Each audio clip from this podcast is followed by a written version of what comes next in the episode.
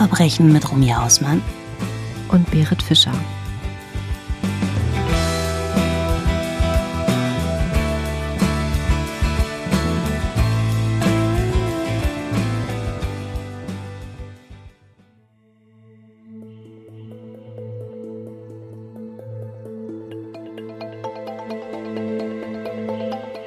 Unfassbare 39 Jahre ist es jetzt her, doch es verfolgt sie bis heute. Plötzlich war ihre Ulla verschwunden.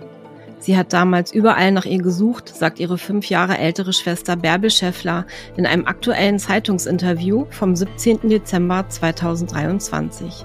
Sie blickt in die Fotokamera und auch nach so vielen Jahrzehnten sieht man den Schmerz in ihren Augen. Zeit heilt eben nicht alle Wunden. Eigentlich will Ulla, Bärbels jüngere Schwester und damals 15 Jahre alt, an diesem kalten Januartag im Jahr 1985 nur eine Freundin im circa sechs Kilometer entfernten Großburg-Wedel in der Region Hannover besuchen. Um 21 Uhr sei sie wieder zurück. Aber Ulla kommt am Abend nicht nach Hause. Und auch in den nächsten Tagen gibt es kein Lebenszeichen von ihr. Bärbel meldet Ulla bei der Polizei als vermisst. Aber auch sie selbst und die ganze Familie machen sich auf die Suche. Bärbel dreht jeden Stein in Isernhagen, der Gemeinde Burgwedel und auch in Burgdorf um. Dort hatte sich Ulla öfter mit Freunden getroffen. Die anfängliche Vermutung, Ulla hätte bei irgendwem übernachtet, läuft schnell ins Leere, denn Ulla bleibt unauffindbar. In der Familie breitet sich Panik aus. Knapp drei Wochen später, am 10. Februar 1985, gehen zwei Frauen im Sprillgehege, einem Waldgebiet bei der Ortschaft Fuhrberg, das etwa zwölf Kilometer von Ullas Heimatort Isernhagen entfernt liegt, spazieren. Gegen 16.45 Uhr machen sie plötzlich eine grausame Entdeckung. Vor ihnen liegt ein nackter Mädchenkörper. Es ist die Leiche von Ulla Lilienthal. Und damit herzlich willkommen zur ersten Folge in 2024 von R&B, A True Crime Talk. Mein Name ist Berit Fischer. Und ich bin Romy Hausmann. Ohne komische zweiten Namen heute. Yay! Nein, ich dachte, wir starten mal äußerst seriös in das neue Jahr. Das habe ich mir auch so gedacht. Buddy, we are back, endlich. Wir sind endlich wieder da. Ja. Und ähm, weißt du, was ich, ich kenne den Namen Ulla Lilienthal. Ich habe den Fall aber nicht präsent. Und was ich aber ganz erstaunlich finde, du hast gerade gesagt, das sind 39 Jahre. Mhm. Trotzdem ist es momentan aktuell, weil das Interview der Schwester ist quasi vor einem Monat erst erschienen. Also ich bin sehr gespannt. Genau so ist es. Ja, wir haben ja eine kurze Pause gemacht, Buddy, um mal ein bisschen Kraft zu sammeln. Das hat auch mal ganz gut getan. Denke ich, siehst du genauso. Aber jetzt legen wir wieder los und starten heute gleich mit einem ganz, ganz spannenden noch Cold Case, möchte ich mal sagen. Da kommt nämlich aktuell, wie du es gerade auch schon gesagt hast, wieder ganz viel Bewegung rein und ich finde das gerade super interessant. Und wie ich ja gerade schon im Teaser gesagt habe, äh, der Fall ist bereits vor 39 Jahren geschehen, nämlich im Januar 1985. Und es geht um den Mord an der damals 15-jährigen Ulrike Lilienthal, die von allen aber nur Ulla genannt wurde. Und bis heute konnte der Mörder beziehungsweise die Mörderin oder auch die Mörder, man weiß es nicht, des jungen Mädchens nicht gefasst werden. Und ich kann dir jetzt schon sagen, es gibt viele offene Fragen in diesem Fall. Ich bin sehr gespannt. Ich muss sagen, ich habe auch bisher noch nichts von diesem Fall gehört. Das kam jetzt erst, nachdem der wieder durch diese Code Case Unit ja an die Öffentlichkeit gebracht wurde. Und mal abgesehen davon, dass ich auch in diesem Fall mal wieder die Örtlichkeiten kenne, wo das passiert ist. Also zumindest zum Teil. Ich bin auch schon öfter lang gefahren. Also Isernhagen bin ich schon ganz oft durch. Die Ulla hat ja dort in dem Ortsteil Hohenhorster Bauernschaft gewohnt. Isernhagen, es ist total ländlich. Ähm, es ist von mir hier gar nicht so weit entfernt.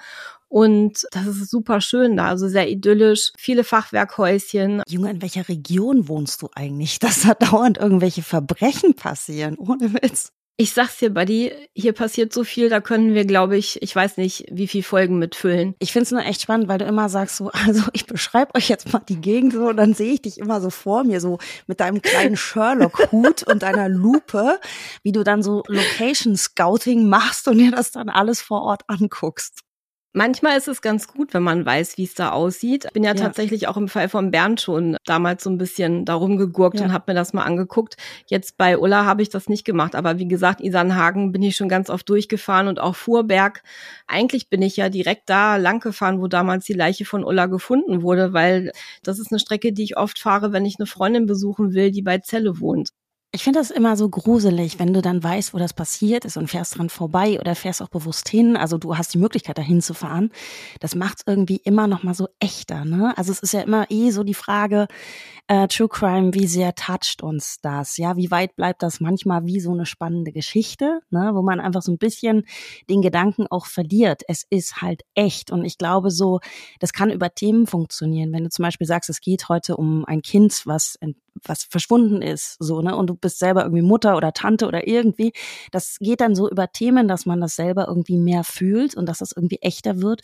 Oder es geht eben auch so über die Orte oder wenn man Angehörige kennt. Ne? Also es hm. gibt immer so bestimmte Punkte, wo einem so ganz krass bewusst wird, hier ist was passiert oder mit diesen Menschen ist was passiert, True Crime ist echt.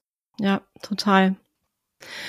Ich habe den Fall auch ausgewählt, weil mir das besonders nahe ging, weil Ulla auch so ungefähr mein Jahrgang ist. Also 1985 war sie 15 im Januar, da war ich gerade 14 geworden, also so ungefähr kommt das hin. Und ich finde auch, dass dieser Fall mal wieder sehr deutlich zeigt, was so ein Verbrechen mit den Angehörigen macht, ne? was so eine schreckliche mhm. Tat für Auswirkungen hat und was sie für Kreise zieht. Und ich muss zugeben, ich weiß nicht, wie es bei dir ist, bei dir, mir liegen ja diese Code Cases immer sehr am Herzen, vor allen Dingen die deutschen Fälle. Ich finde den Gedanken einfach so furchtbar, dass ein Mörder oder eine Mörderin über Jahrzehnte, wie in diesem Fall, mit einer Tat davon kommt oder kommen und nicht bestraft werden kann, weil einfach keine oder eben auch nicht genug Beweise beziehungsweise Hinweise vorliegen. Ja, geht mir auch so. Und ich denke mir dann immer so, auch wie können diese Täter und Täterinnen auch leben? Also gerade wie du jetzt auch sagst, das ist 39 Jahre her. Und wenn man eben auch die Schwester sieht, die das einfach seit fast 40 Jahren dann eben auch mit sich rumträgt, das ist einfach Teil deiner Historie, deiner DNA schon fast. Und ich frage mich dann aber wirklich auch, wie ist das für die Gegenseite? Also ich bin ja auch immer so ein Mensch, also das ist, ich schäme mich ja schon, wenn ich irgendwie ein Likörchen zu viel hatte und breche dann unnötigerweise einen Streit vom Zaun, weißt du, so dann, dann, ich vergehe immer vor Scham und denke, oh mein Gott, was bist du für ein schlechter Mensch, weißt du, so, und dann denke ich mir, andere Leute, die beenden ein Leben und ja eben nicht nur das des Opfers, sondern eben auch das der Angehörigen und die leben damit.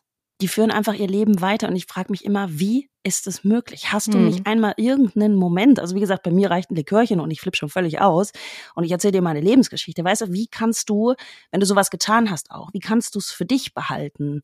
Wie kannst du dir nichts anmerken lassen? Wie kannst du mit diesem Geheimnis leben? Das frage ich mich wirklich. Ja, das habe ich mich auch gefragt, auch in diesem Fall mal wieder. Ich weiß nicht, ob das, also ich glaube, jeder Täter hat da bestimmt so seine eigene Art und Weise, wie er damit umgeht. Jetzt klingt ein bisschen blöd, aber weißt du, wie ich das meine? Ich glaube, bei vielen ist es einfach totale Verdrängung. Also anders kann ich mir das nicht vorstellen, dass sie einfach das komplett verdrängen, so tun, als wenn es gar nicht passiert wäre, so tun, als wenn sie es gar nicht getan hätten. Und vielleicht klappt das Gerade auch, weil es eben so langer Zeitraum ist und sie merken, okay, keiner ist mehr auf der Spur, ich bin sicher und dann leben die ganz normal ihr Leben weiter und denken wahrscheinlich tatsächlich, dass sie damit davonkommen. Und oft ist es ja auch leider so, dass sie damit davonkommen und nicht geschnappt werden. Aber ich hoffe, dass das im Fall von Ola anders läuft, denn es gibt einige News, die ich für dich und für euch, liebe Crime Buddies, habe und die ich euch dann gleich mal erzählen möchte. Okay, dann leg los. Im Fall von Ulla Lilienthal ist die Cold Case Unit im zentralen Kriminaldienst der Polizeidirektion Hannover zuständig. Diese Unit ist noch relativ neu. Sie wurde nämlich erst 2019 gegründet und hier arbeiten circa sieben Kripo-Beamte unter der Leitung von Kai Hoffmann an aktuell 95 ungelösten Kriminalfällen in der Stadt bzw. Region Hannover. Es gab mehrere gute Gründe, diese Einheit ins Leben zu rufen. Abgesehen von modernster Technologie, die vor Jahren bzw. Jahrzehnten noch nicht gegeben war, ist diese Cold Case Einheit auch ein Statement. In allererster Linie an die Familien der Opfer, die bis heute in Ungewissheit leben und denen damit gesagt werden soll, wir haben euch nicht vergessen und wir bleiben an dem Fall dran. Zum anderen ist es natürlich auch in gewisser Weise eine Art Warnschuss an die Täter. Denn gerade wenn ein Fall schon Jahrzehnte zurückliegt und sich der Täter oder die Täterin in Sicherheit wiegt, kann sich das Blatt jederzeit wenden. Denn modernste Technologien können plötzlich Spuren aufdecken, die damals noch nicht bewertet werden konnten. Vor allem, wenn es sich um Mord handelt. Denn Mord verjährt nicht. Akten werden nochmal mit frischem Blick durchgearbeitet, Asservate untersucht und sobald sich ein neuer und handfester Ermittlungsansatz ergibt, wird dieser der Staatsanwaltschaft vorgelegt, die dann ihr Go für die Neuaufnahme der Ermittlungen geben muss. Ich persönlich, Buddy, finde diese Arbeit ja total spannend. Ich weiß nicht, wie es dir geht, wenn man auf der einen Seite analytisch denken, aber auf der anderen Seite auch so viel Empathie mitbringen muss. Und wenn man nach so vielen Jahren plötzlich wieder die Angehörigen kontaktiert, was ja auch das Ganze schmerzhaft aufwühlt, da musst du ja einfach auch empathisch sein und an die Sache rangehen. Ich meine, stell dir mal vor, du bist Angehöriger und nach 39 Jahren klingelt's bei dir an der Haustür und dann steht da jemand von dieser Cold Case Unit und sagt, hallo Frau Hausmann, wir sind wieder dran. Wahnsinn. Ja. Schon krass, ne? Mhm. Und stell dir mal vor, du arbeitest in so einer Unit und du findest plötzlich etwas, was damals aufgrund von noch nicht existenten technischen Möglichkeiten nicht ausgewertet werden konnte und du hast was Neues in der Hand. Beziehungsweise bringst den Fall sogar zum Abschluss und kannst den Angehörigen am Ende sagen, wir haben den Täter, die Täterin doch noch gefunden. Allein schon mein Gerechtigkeitssinn gegenüber dem Opfer und den Angehörigen, dass der Täter gefunden und bestraft wird, das würde in mir so eine Riesenmotivation auslösen, mich in solche Fälle komplett reinzuhängen. Also ich sag dir, in meinem nächsten Leben würde ich echt super gerne in so einer Cold Case Unit arbeiten. Ich glaube, das ist ein richtig krasser Job auch, weil du da, glaube ich, auch sehr, sehr leicht die Distanz verlieren kannst, weißt du so? Und vielleicht dann auch wirklich nachts nicht schläfst, weil dich irgendwas beschäftigt und weil du einfach gar nicht auch loslassen kannst und es dir vielleicht irgendwann sehr schwer fällt, noch dein Leben als Privatperson zu führen, weil sich mhm. vielleicht wirklich alles um diesen Fall dreht und der wirklich persönlich wird. Ich glaube, wenn dir das gelingt als Cold Case Ermittler, Ermittlerin, sowas zu lösen, uns wirklich in der Familie einen, einen Abschluss zu geben, ich glaube, dann kannst du echt sagen, ich habe mein Lebenswerk erfüllt. Ich glaube, das, das ist vielleicht auch ein Gefühl für einen selbst, wenn man merkt, dass jahrelange Futzelarbeit wirklich so ein gutes Ende in einer schlimmen Geschichte, das muss man ja sagen. Aber dennoch, ich, ich glaube, immer einen Abschluss zu finden oder jemandem geben zu können, ähm, ist immer noch besser, als wenn du als Angehöriger irgendwann dein Leben beendest, ohne jemals erfahren zu haben, was mit deiner Tochter, deinem Sohn, deinem Partner, deiner Partnerin, wer auch immer da zum Opfer geworden ist, passiert ist. Ja, absolut. Aber jetzt möchte ich dir erstmal von dem Fall erzählen, Buddy, und wir beide gehen jetzt erstmal 39 Jahre in der Timeline zurück. Es ist klirrend kalt an diesem 23. Januar 1985. Schneeflocken bedecken den Weg vor dem Haus in der Hohenhorster Bauernschaft, einem Ortsteil der Gemeinde Isernhagen in der Region Hannover. Hier wohnt die 15-jährige Ulrike Lilienthal zusammen mit ihren Eltern und ihren sieben Geschwistern. Das Mädchen mit den kurzen dunkelblonden Haaren und den blauen Augen, das von allen nur Ulla genannt wird, geht noch zur Berufsschule. Ulla ist viel unterwegs. In ihrem Freundeskreis sind die meisten älter als sie selbst. Die Eltern wissen zum Teil nicht, wo und mit wem sich Ulla in ihrer Freizeit trifft. Also ich kann mir vorstellen, dass es auch echt schwierig ist, bei insgesamt acht Kindern den Überblick zu behalten. Und wir alle wissen, wie wir als Teenager waren. Und ähm, die 15-Jährige ist nämlich zu diesem Zeitpunkt in so einer typischen Teenie-Trotz-Phase. Ne? Das kennen wir ja selber auch noch. Gibt ihren Eltern gegenüber nicht viel Preis, hat nicht so Bock auf Schule. Und sie hat sich vor kurzem eine Punk-Frisur machen lassen, also so ein Iro-Schnitt. Und ich denke mal, das zeigt ja auch schon so ein bisschen, ne? Mit 15, da fängst du an, so dich selbst zu entdecken oder so 14, 15 und probierst halt irgendwelche Styles aus oder irgendwelche Richtungen und ich denke mal, so muss das auch bei Ulla gewesen sein. Aber Ulla ist auch ein sehr hilfsbereiter Mensch. Sie unterstützt ihre Eltern im Haushalt und hilft bei der Betreuung der sieben Geschwister.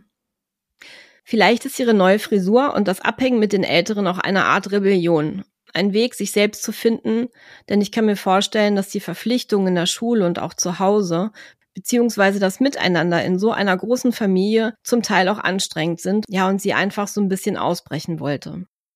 An diesem späten Samstagnachmittag will Ulla noch eine Freundin besuchen, die im circa sechs Kilometer entfernten Großburg-Wedel wohnt. Sie trifft sich häufig mit ihrer Clique, einen festen Freund hat das junge Mädchen aber nach dem Wissen der Familie noch nicht. Zumindest wusste da niemand was von. Zusammen mit ihrer Mutter und zwei Schwestern macht sich Ulla auf den Weg zur Bushaltestelle. Die Mutter und die Geschwister wollen noch zu einer Geburtstagsfeier in der Verwandtschaft. Die Richtungen, in die Ulla und ihre Familie mit dem Bus fahren, liegen allerdings entgegengesetzt. Der Bus, in den Ullas Familie einsteigen muss, kommt früher als geplant. Von daher kann später nicht bestätigt werden, ob Ulla ebenfalls mit dem Bus gefahren ist oder auf einem anderen Weg zu ihrer Freundin gelangt ist. Fakt ist aber, und kurioserweise gibt es hierzu unterschiedliche Aussagen in den Medien, Annabel Vater, die in der hannoverschen Cold Case Unit den Fall Ulla bearbeitet, sagt ganz deutlich in einem Interview, Ulla ist tatsächlich bei ihrer Freundin angekommen. Sie war da. Irgendwann, und die Uhrzeit ist wohl unklar, ist sie wieder weggefahren. Und die Betonung liegt auf gefahren, nicht gegangen. Und ob das jetzt einfach so gesagt wurde oder ob sogar speziell darauf geachtet wurde, es so zu formulieren, das kann ich nicht sagen, das ist unklar. Allerdings wird in den Medien überwiegend berichtet, dass Ulla nicht bei ihrer Freundin angekommen ist, was aber laut der Information von Annabel Vater falsch ist. Einer späteren Aussage zufolge wird Ulla noch am gleichen Abend angeblich in der Fußgängerzone von Großburg-Wedels Innenstadt gesehen. Eine genaue Uhrzeit gibt es auch hier nicht, aber das muss ungefähr in den frühen Abendstunden gewesen sein. Weißt du, was ich glaube? Ich würde jetzt einfach mal auf Annabelle gehen, weil wenn die in der Unit arbeitet, wird die es ja wissen. Ja. Vielleicht ist das auch eine Information, die erst später veröffentlicht worden ist. Und daran würde man dann auch wieder sehen, wie die Medien arbeiten. Weißt du, man weiß es eigentlich gar nicht. Und der Klassiker wäre, sie ist niemals bei ihrer Freundin angekommen. Bam, bam, bam. Also wäre für mich so ein, so ein Stück wieder, da hat sich was verselbstständigt. Weil ich, ich glaube, wenn da eine Dame, die genau diesen Fall bearbeitet, sagt, die war da und die ist dann weggefahren, dann wird das die verlässliche Information sein. Aber das finde ich sehr interessant eigentlich, wenn du sagst, dass man in den Medien quasi was komplett anderes liest. Mhm, genau. Irgendwann ist es 21 Uhr, aber Ulla kommt nicht wie versprochen nach Hause. Die Zeit vergeht und Ullas Familie fragt sich natürlich, wo sie ist, macht sich aber zunächst erstmal keine großen Sorgen, da Ulla schon öfter spontan bei Freunden übernachtet hat. Aber in allen Fällen hatte sie jedes Mal ihre Familie darüber informiert. Auch am nächsten Tag, dem 24. Januar, hören sie nichts von der 15-Jährigen. Ullas Schwester Bärbel Schäffler, die fünf Jahre älter ist, ist zu diesem Zeitpunkt bereits zu Hause ausgezogen und wohnt mit ihrem Freund im nur wenige Kilometer entfernten Hannover. Am Tag von Ullas Verschwinden ist sie nicht in Isernhagen bzw. Hannover, sondern befindet sich mit ihrem Freund zu Besuch in der damaligen DDR. Als klar wird, dass etwas nicht stimmt und Ulla nicht gefunden werden kann, kommt Bärbel sofort nach Hause. Sie macht sich zusammen mit ihrer Familie ebenfalls auf die Suche. Sie kennt einige Locations, an denen sich Ulla gerne mit ihren Freunden traf und dreht jeden Stein in Isernhagen, der Gemeindeburg Wedel und auch im nahegelegenen Burgdorf um. Freunde und Mitschüler von Ulla werden kontaktiert, aber niemand weiß etwas. Ulla bleibt verschwunden und ihre Schwester Bärbel geht nun zur Polizei und meldet sie als vermisst. Die Familie Lilienthal ist verzweifelt und langsam breitet sich Panik aus. Unaussprechliche Gedanken kommen hoch. Könnte Ulla doch etwas Schlimmes zugestoßen sein? Quälend lange Tage vergehen, ohne dass es irgendeine Spur von Ulla gibt. Dann, eineinhalb Wochen nach Ullas Verschwinden, werden am 2. Februar gegen 17.30 Uhr im sogenannten Sprillgehege, einem Waldgebiet an der Landesstraße 381 zwischen Großburg-Wedel und Vorberg, Kleidungsstücke gefunden. Sie liegen westlich eines Parkplatzes, der sich dort befindet, in der Nähe des Würmsees. Nur acht Tage später, am 10. Februar, gehen zwei Frauen im Bereich des Waldgebietes Sprillgehege in der Gemarkung Vorberg an der L381 spazieren. Gegen 16.45 Uhr machen sie plötzlich eine grauenvolle Entdeckung. Sie finden eine nackte Mädchenleiche. Wie sich dann herausstellt, handelt es sich um die vermisste Ulla Lilienthal. Noch am Abend des 10. Februars klingelt die Polizei bei Familie Lilienthal und überbringt die schreckliche Nachricht, erzählt Bärbel Schäffler im aktuellen Zeitungsinterview. Das Unfassbare ist wahr geworden. Die Familie ist am Boden zerstört. Bärbel sagt, du denkst, das kann nicht sein. Sowas passiert doch nur in Krimis, aber nicht uns. Aber für Ullas Familie wird es zur traurigen Realität. Auch die ein paar Tage zuvor gefundenen Kleidungsstücke können Ulla zugeordnet werden.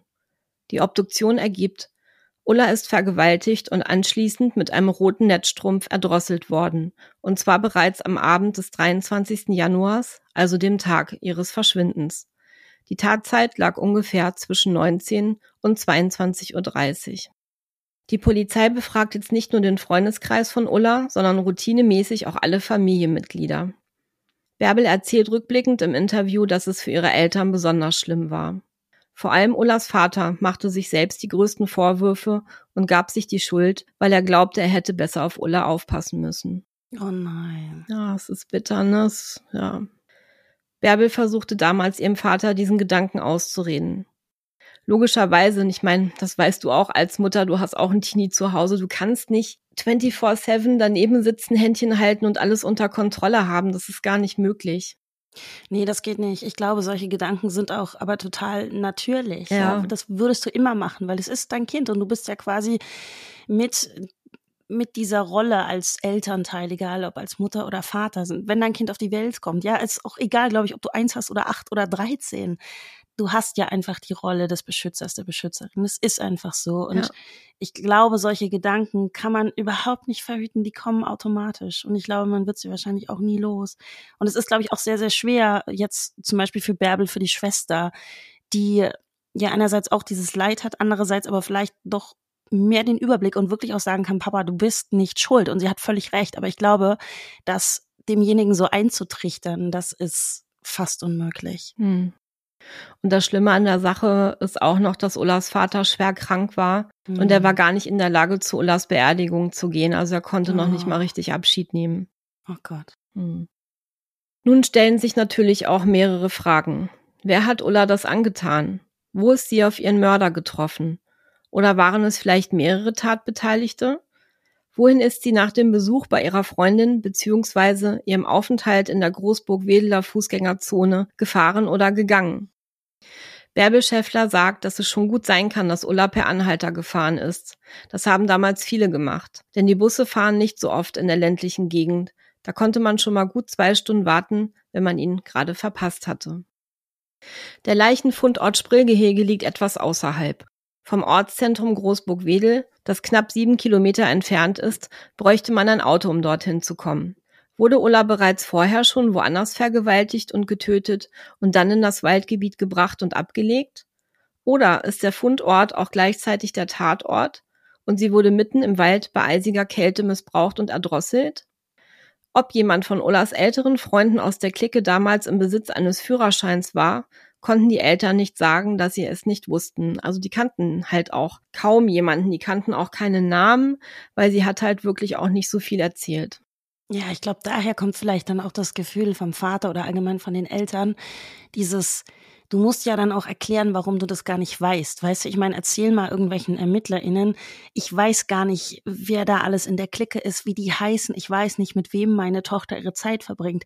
Das ist so, wie du auch gesagt hast, das waren Teenie-Mädchen. Das ist so. Die wollen nicht immer dich als Eltern dran teilhaben lassen. Die möchten das einfach nicht. Und man muss ja da auch zu einem ganz, ganz wichtigen Teil respektieren, dass Kinder oder Jugendliche in dem Alter auch ihren Space brauchen und dass die völlig auch, dass, dass es das gute Recht ist. Mhm. Aber ich glaube, gerade wenn du dann nachher stehst und kannst eben den Ermittelnden das nicht erklären, das macht dir, glaube ich, ein richtig schlechtes Gefühl, wo du dann eben selber auch denkst, warum weiß ich das nicht? Hätte ich das nicht wissen müssen? Hätte ich öfter nachfragen sollen, wo genau gehst du denn jetzt hin?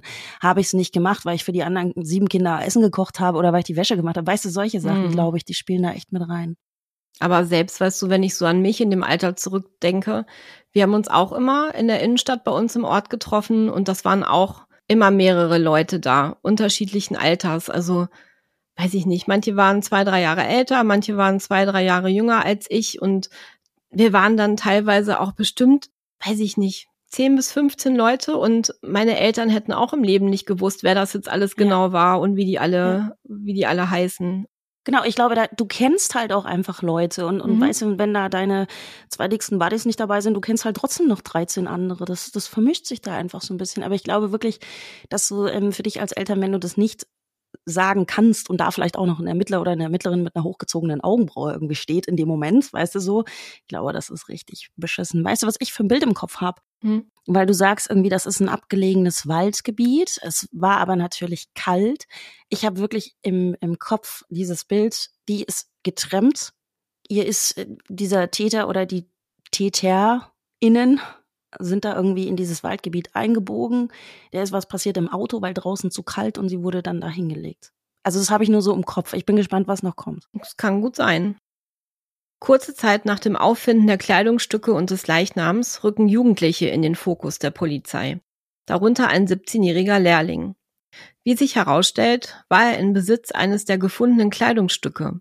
Es handelt sich um ein rotes Sweatshirt mit der Aufschrift Boston College das Ulla am Tag ihrer Ermordung vermeintlich anhatte und das später auch im Waldgebiet gefunden wurde.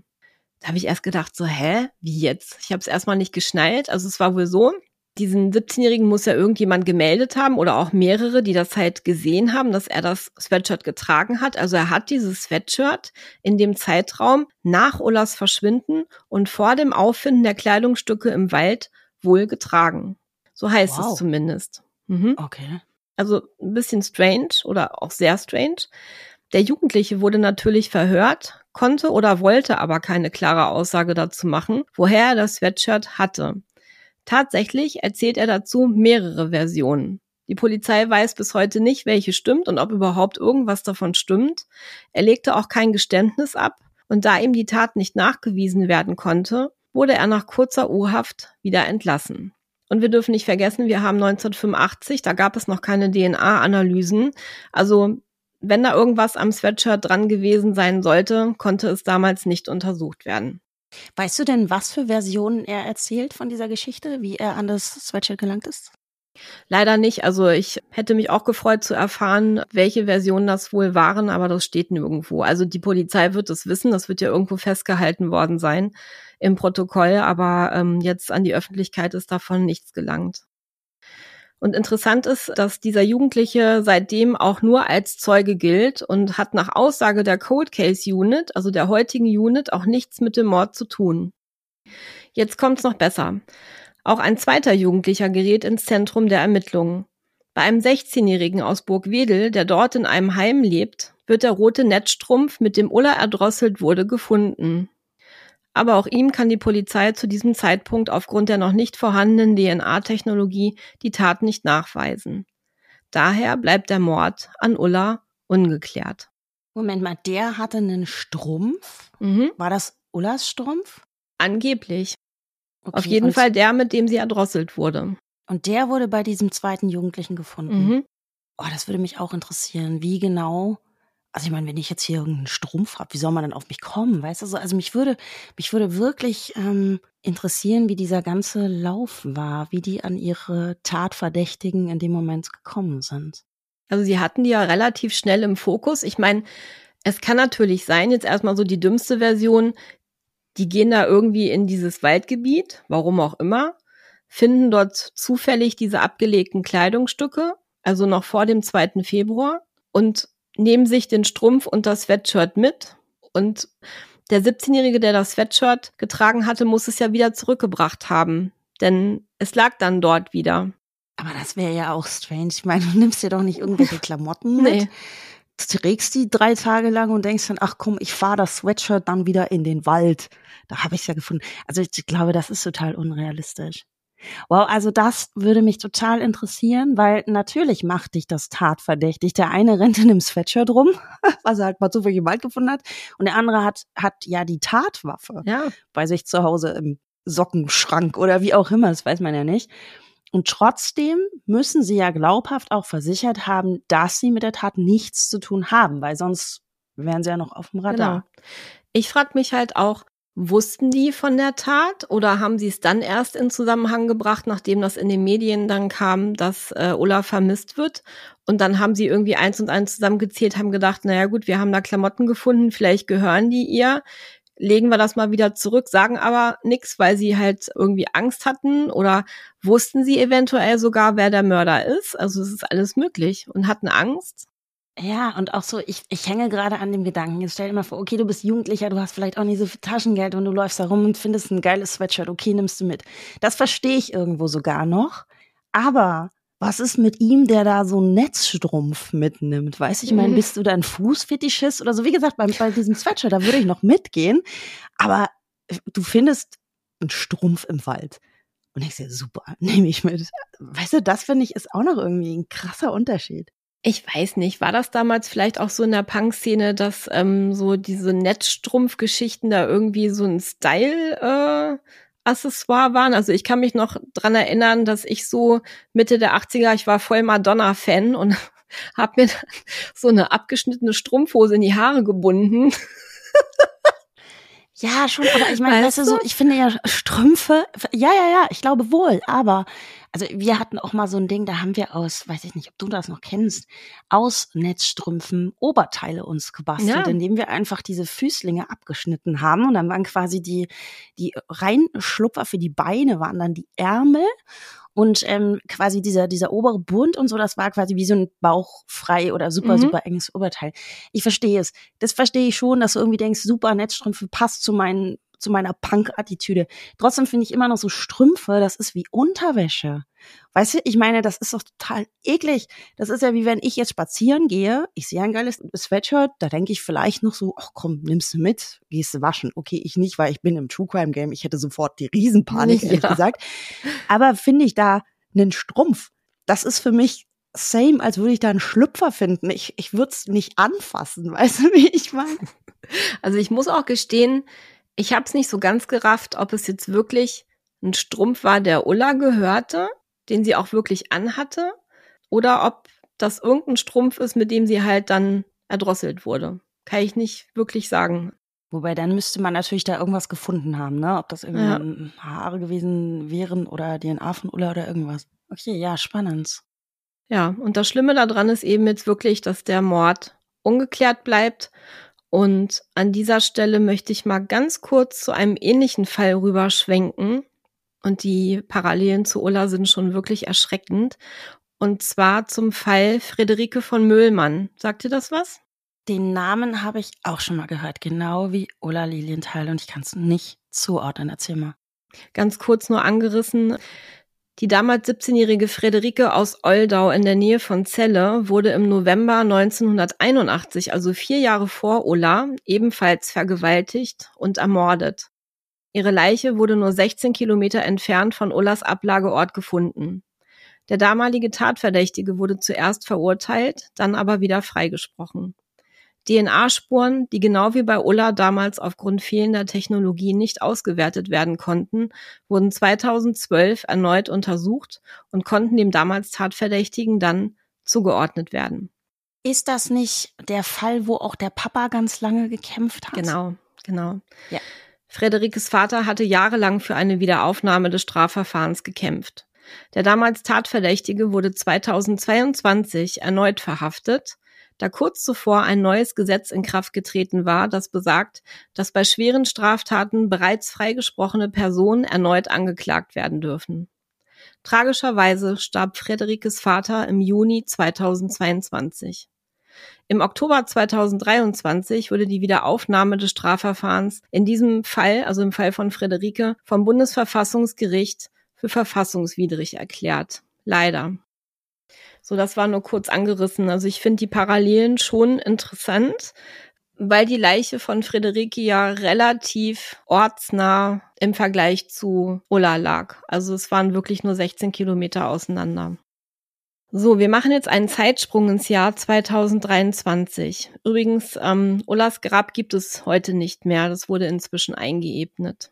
Hm. Die Kommissarin Annabel Vater, die der Cold Case Unit Hannover angehört, nimmt im Oktober 2022 die Ermittlungen zum Fall Ulla wieder auf. Auch Bärbel Schäffler, die Schwester von Ulla, die inzwischen 59 Jahre alt ist, wird darüber informiert. Annabel Vater klingelt bei ihr an der Haustür in Großburg-Wedel und gibt ihr ein Update über die neuesten Entwicklungen. Bärbel ist einerseits froh, dass Ulla nicht vergessen ist und hofft natürlich, dass ihr Mörder doch noch ermittelt wird. Andererseits hat sie aber auch Angst.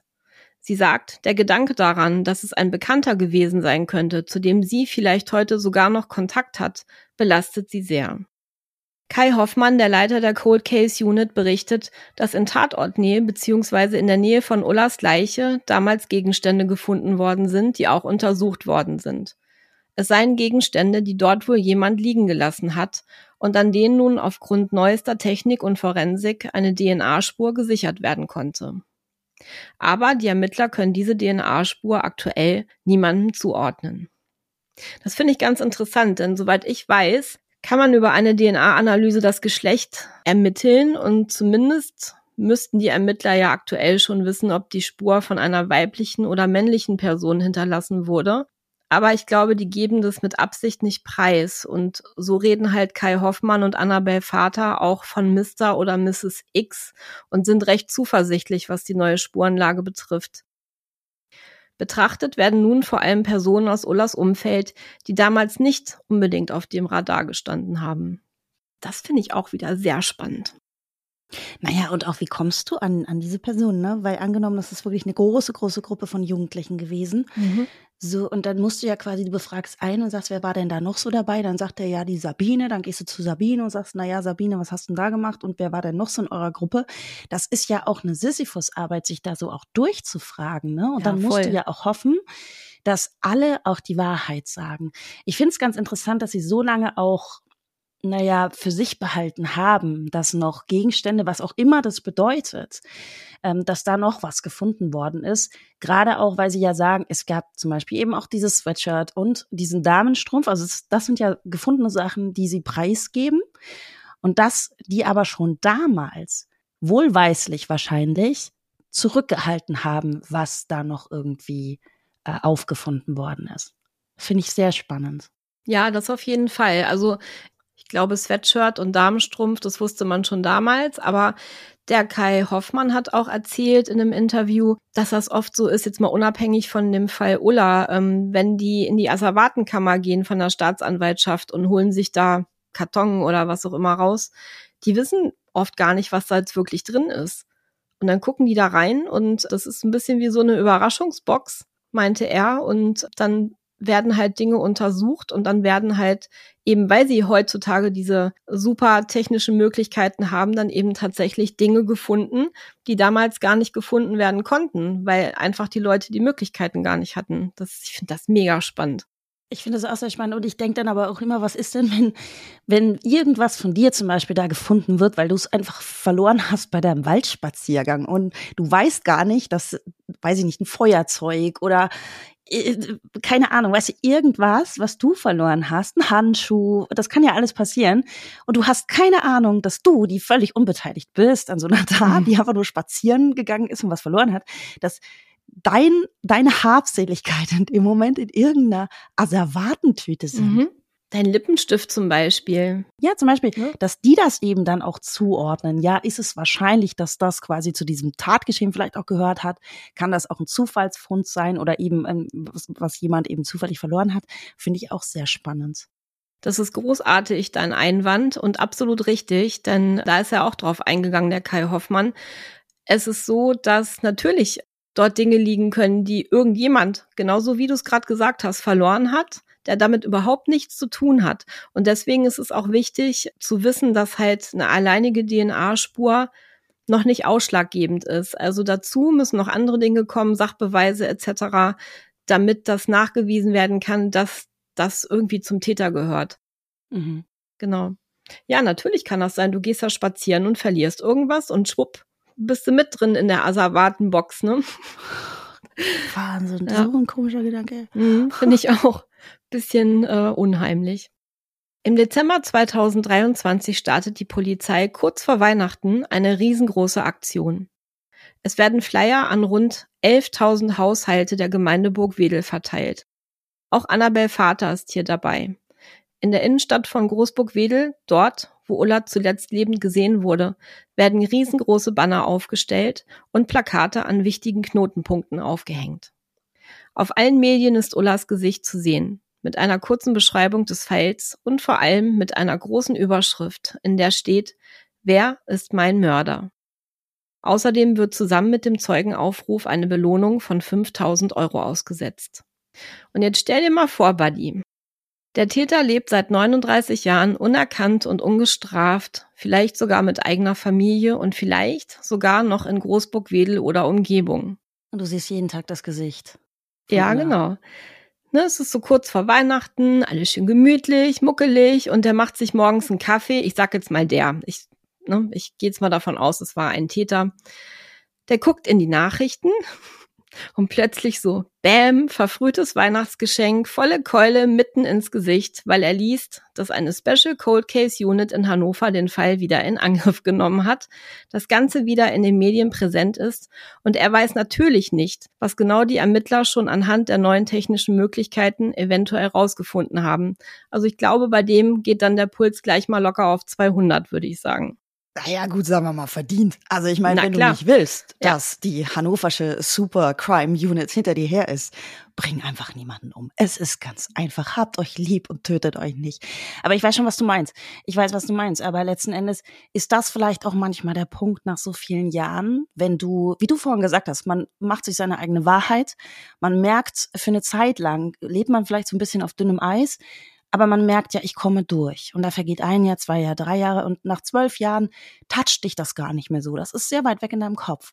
Und dann nach so vielen Jahren knallst du wieder voll vor die Stirn. Also ja, es ist, es ist gut, dass es diese Einheiten gibt. Und auch so gerade mit dem Ansinnen, was Sie gesagt haben, wir wollen auch ein Zeichen setzen, sowohl an die Angehörigen als auch an die TäterInnen. Mhm. Wir vergessen nichts. Und das finde ich richtig, richtig gut. Das finde ich toll. Und weißt du, wenn man sich überlegt, dass die wirklich auch sagen, pass auf, das ist 39 Jahre her, wir holen uns trotzdem diese Box nochmal aus der Asservatenkammer. Mhm. Wir vergessen wirklich nicht, weißt du, ich meine, das ist ja der Beweis, dass das eben auch stimmt, was die sagen. Die holen sich nach so langer Zeit, holen sie sich das nochmal vor und nehmen sich das nochmal vor. Das finde ja. ich großartig. Und jetzt versuch dir das mal vorzustellen, der Moment, das erste Mal, wo der Täter das mitbekommt, dass es das alles wieder aufgerollt wird.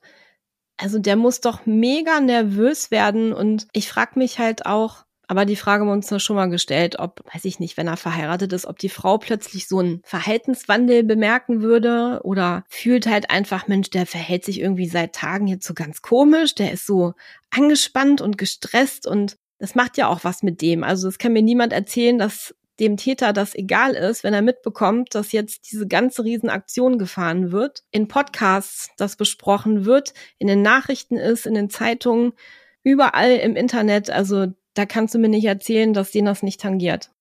Das glaube ich auch nicht. Ich meine, es gibt sicherlich TäterInnen, bei denen das so ist, ja, wenn du irgendwie soziopathische, psychopathische Anteile hast, ja, mhm. die sind einfach kalt. Die juckt das nicht. Die können ganz entspannt ihr Leben führen. Aber ganz oft sind das ja Taten, die in irgendeiner Form eskaliert sind. Also für mich ist so im Kopf, vielleicht waren es wirklich Jugendliche aus dieser Clique und da ist irgendwas ganz furchtbar eskaliert und ja. schiefgegangen. Vielleicht war das ja nicht mal geplant. Andererseits gibt es vielleicht auch die Möglichkeit, dass sie tatsächlich getrennt ist. Und diese jugendlichen Gruppe, die ist seit fast 40 Jahren quasi völlig zu Unrecht ja, im, im Fokus. Und das war vielleicht irgendein Jürgen, entschuldigt alle Jürgens, es tut mir wahnsinnig leid, ich möchte es nur irgendwie greifbar machen. Ich, ich liebe alle Jürgens, ihr seid cool. Aber es, da ist vielleicht irgendein Typ, ähm, der damals schon Mitte 30, 40, 50 war, weißt du, und tuckert da, der vielleicht nicht mal aus der Region ist. Jürgen. Und ähm, naja, das ist, Geil. man möchte doch was plastisch machen. Hier. Ja, nee, ist klar. Mir, oh, ich bin jetzt so, weißt du, alle Jürgens hassen mich jetzt. Jürgens, ich meine das nicht so. Ich, ich nehme es zurück, ich nehme es zurück. Irgendein Heinz, einen Moment, wir lassen das mit den Namen, das geht nur schief. Irgendein Täter, Schrägstrich Täterin, wir wollen, wir wollen ja fair sein, come on. Ne? Also eine erwachsene Person, die vielleicht Ulla, die trampen wollte, mit aufpickt, der gar nicht wirklich zu dieser jugendlichen Gruppe eben gehört, der vielleicht ja auch nicht mal aus diesem Kreis sein muss, weißt du, so area-bedingt. Der könnte auch Vertreter sein oder irgendwas. Mhm. Nutzt die Gunst der Stunde, nimmt dieses junge Mädchen mit, biegt ab in ein Waldgebiet, tut, was er tut. Weißt du so, also für mich gibt's irgendwie diese zwei Möglichkeiten. Ja, letztendlich, man weiß es nicht wirklich, ne? Ist es eine Klickengeschichte gewesen oder war es wirklich der große unbekannte Fremde im Auto, wo sie eingestiegen ist. Ähm, aber ich hoffe wirklich, dass sich das aufklärt. Glaubst du denn, dass es ein Täter oder mehrere TäterInnen waren? Also gerade wenn wir, gut, wenn es der große Unbekannte, der nicht Jürgen heißt, war, dann gehen wir mal von einem Täter aus, so vom Gefühl irgendwie, so ist so in meinem Kopf. Mag ich ja falsch liegen, aber es ist einfach so jetzt ins Blaue. Ich weiß es nicht. Also der Fundort liegt ja komplett entgegengesetzt von Isernhagen, also da, wo sie gewohnt hat. Ich frage mich halt, also sie muss ja nach der Freundin, also nach dem Besuch bei der Freundin, ist sie ja anscheinend wenn denn diese Sichtung stimmt, in die Innenstadt, in die Fußgängerzone von Großburg-Wedel gegangen. Die Frage ist auch, war sie dort alleine oder war da noch jemand mit dabei? Und dann ist die Frage, wohin wollte sie dann und mit wem? Und ab da verliert sich ja auch die Spur. Und das ist jetzt halt die große Frage, was ist dann passiert? Das muss ja in den frühen Abendstunden gewesen sein. Und wir wissen ja jetzt, dass die Obduktion ergeben hat, dass die Tatzeit zwischen 19 Uhr und 22.30 Uhr lag. Sie ist ja am frühen Nachmittag von zu Hause los, also ich denke mal vielleicht so gegen 16 Uhr. Dann war sie bei der Freundin, vielleicht bis 18 Uhr oder so, weil dann bleibt ja nicht mehr viel Zeitfenster. Naja gut, aber ich meine, du hättest ja die Möglichkeit, jetzt stell dir vor, die war vielleicht in so einem Klickending unterwegs und die sagen, ey komm, wir fahren da an, an Waldrand und wir trinken einen Apfelkorn zum Spaß irgendwie so, ne? Gibt ja manchmal auch so Klickentreffpunkte, das könnte ja einer gewesen sein, auch wo man da manchmal hingefahren ist, weiß ich jetzt nicht, ob das da... Ja, und früher ist man ja auch so viel mit dem Auto rumgecruised, also man darf ja, nicht genau, vergessen, so, dann, ne? Also damals genau, war und dann fährst mit. du da zum Wald ja, und genau. hast vielleicht noch Musik dabei mhm. und trinkst was und dann eskaliert da was. Dann ähm, könnte ich mir aber vorstellen, dass es dass nicht nur sie alleine war mit dem oder der Täterin, also in, in Singular. Mhm. Ähm, das konnte ich mir dann vorstellen. Allerdings, so ein Klickending hat für mich immer irgendwie mehrere Leute. Ich glaube aber eben nicht, dass es irgendwie so gewesen ist, weil stell dir mal vor, da waren vielleicht noch zwei andere Jugendliche dabei. Dann hättest du ja im Grunde zwei TäterInnen und das ist nämlich, glaube ich, immer so das Ding. Kannst du, wenn du zu zweit bist und weißt, was du getan hast, irgendeiner bricht doch immer ein, oder? Also ich glaube, ein Geheimnis zwischen zwei Personen über fast 40 Jahre zwischeneinander zu bewahren, das stelle ich mir sehr, sehr schwierig vor. Dann hast du natürlich irgendwie, wenn, wenn du die Theorie hast von, ich bin der Mann, der sie als Tramperin mitnimmt. Wenn die einmal im Auto sitzt Weißt du, ich meine, ob der jetzt da nach Isernhagen fährt oder wohin auch immer, wenn die einmal drin sitzt, kann der ja hinfahren, wohin er will. Und sie sitzt im fahrenden Auto ja. und kommt nicht raus. Ja, genau. Und dann kann er sie halt auch locker überwältigen im Auto. Vielleicht war es ja auch jemand, ich meine, gab es ja auch schon oft genug, die eben eine Tat schon vorab planen und dann, was weiß ich, hier ein Tuch mit Chloroform oder sowas dabei haben. Ne? Dann geht das ja auch alles ganz schnell. Ich weiß nicht, wohin ich tendiere. Kann beides möglich sein. Ich war eigentlich eher so, ich muss sagen, Richtung Clique. Mm, dass man vielleicht wirklich so abends noch mit dem Auto rum, äh, rumgecruised ist. rumgecruised. Vielleicht wollte sie aber auch noch. They see me hating. Vielleicht wollte sie aber auch noch nach Burgdorf, ähm, wo sie ja auch öfter war und wollte dahin trampen irgendwie und ist da per Anhalter gefahren. Ich, keine Ahnung. Also je mehr ich drüber nachdenke, umso verwirrter bin ich. Ja, es gibt so viele Möglichkeiten. Es gibt ja zum Beispiel auch ähm, die Option, also nur weil keiner wusste, ob sie einen Freund hatte, vielleicht hat sie ja doch mit irgendjemandem geliebäugelt aus diesem bekannten Kreis. Weißt ja, du, und klar. das war, sie hatte noch ja. zwei Stunden Zeit circa, bis sie hätte nach Hause müssen oder mhm. drei, wie auch immer. Und vielleicht war das einfach so ein Zweierding. Komm, wir fahren jetzt zusammen irgendwo hin, lauschiges Plätzchen, wir knutschen, knutschen, ein bisschen. Genau. Und dann möchte ich mehr als du und du willst mir das nicht geben. Ich meine, dann ist immer noch die Frage, habe ich äh, einen Strumpf dabei oder naja gut, oder kommt es irgendwie noch dazu, dass ich dich dazu kriege, dass wir uns beide ausziehen. Also mag ja auch sein, weißt du, und dann eskaliert irgendwie was. Es gibt so wahnsinnig viele Möglichkeiten. Ich hoffe sehr für die Familie, das hoffen wir immer. Und aber es ist ja tatsächlich so, ich hoffe, das kann aufgeklärt werden. Und ich hoffe auch, dass, dass alle vielleicht auch gerade auch aus der Clique, weißt du, wenn es da keiner gewesen ist, dann hoffe ich, dass dass auch diese Clique in irgendeiner Form entlastet wird. Weil wenn du immer so im Bekanntenkreis von Ulla bist und alle paar Jahre kommt da auch irgendwie Annabel Vater und befragt dich mhm. und du sagst immer, Junge, ich habe damit gar nichts zu tun, weißt du, das haftet ja irgendwie auch an dir. Ja klar. Ich muss auch sagen, ähm, ich finde den Zeitpunkt der Aktion auch beachtenswert, ne? denn diese Flyer- und Poster-Aktion wurde natürlich absichtlich kurz vor Weihnachten gestartet. Das ist natürlich auch ein schlauer Trick, weil dann eben die Familien zusammenkommen, auch Angehörige von weiter weg, die aber damals dort gelebt haben und dadurch wird natürlich, und das ist ja auch das Ziel des Ganzen, die Diskussion wieder angeheizt Und gerade auch äh, für den Täter, was ich vorhin schon gesagt habe, muss das ja auch echt ja eine stressige Situation jetzt sein. Denn jahrelang hat er sich vielleicht in Sicherheit gewogen. Und nun kann es sein, dass die Polizei über kurz oder lang, was ich und wir alle natürlich sehr hoffen, bei ihm an der Tür klingeln wird. Ich denke auch, dass die Ermittler neue Infos haben, die sie aber aus ermittlungstechnischen Gründen nicht preisgeben. Und mit dieser Aktion wird ja ein riesengroßer Druck auf den Täter oder Mitwissende ausgeübt. Und ich glaube, dass sie darauf spekulieren, dass sich dadurch doch jemand meldet. Denn die Strafen sind, bis auf den Mord natürlich, inzwischen verjährt und die Mitwissenden bräuchten tatsächlich jetzt heute nichts mehr zu befürchten. Ich hoffe sehr, dass der Fall Ulla bald aufgeklärt werden kann und du auch, Buddy, und die Familie Lilienthal und auch Ullas Freunde endlich mal Antworten auf das große Warum bekommen. Und falls jemand diesen Podcast hört, der etwas weiß, vielleicht dieses Wissen schon jahrelang mit sich rumträgt oder jemand, dem doch noch etwas einfällt, meldet euch bei der Cold Case Unit Hannover. Das geht auch anonym. Wir posten euch die Suchplakate mit den Kontaktdaten auf unserem Insta- und Facebook-Account. Ja, Buddy, das war der Fall Ulla Lilienthal. Sehr bewegend, sehr verwirrend. Ich ja. glaube, was du sagst. Also ich, ich denke, dass so im Hintergrund ganz allgemein sehr viele Cold Cases ähm, mitbearbeitet werden. Aber es wird einen Grund haben, warum man das jetzt gerade aufs öffentliche Tablett wieder schiebt nach 39 Jahren. Also ich glaube nicht, dass sie einfach gesagt haben, hey, wir sind jetzt gerade mal an der neuen Box, wollten wir euch nur mal so mitgeben. Also ich glaube, das hat schon wirklich, ähm, das ist sehr konzertiert also Definitiv. einerseits diese Plakataktion ja. zu dem Zeitpunkt, dann vielleicht auch eben in Zusammenarbeit mit ähm, der Schwester von Ulla wirklich auch zu sagen, gibt das Interview. Also wirklich jetzt rauszugehen. Ich glaube eben, dass, dass so eine Cold Case Unit, die bearbeiten viele Fälle und es wird einen Grund haben, warum sie gerade über den Fall Ulla jetzt widersprechen. Ich denke, da gibt's was. Das denke ich auch.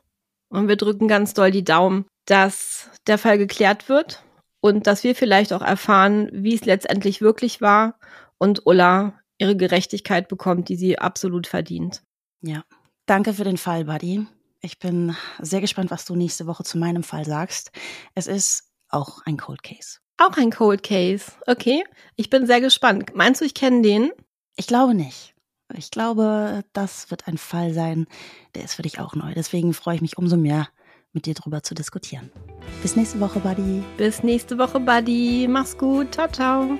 Ciao, ciao.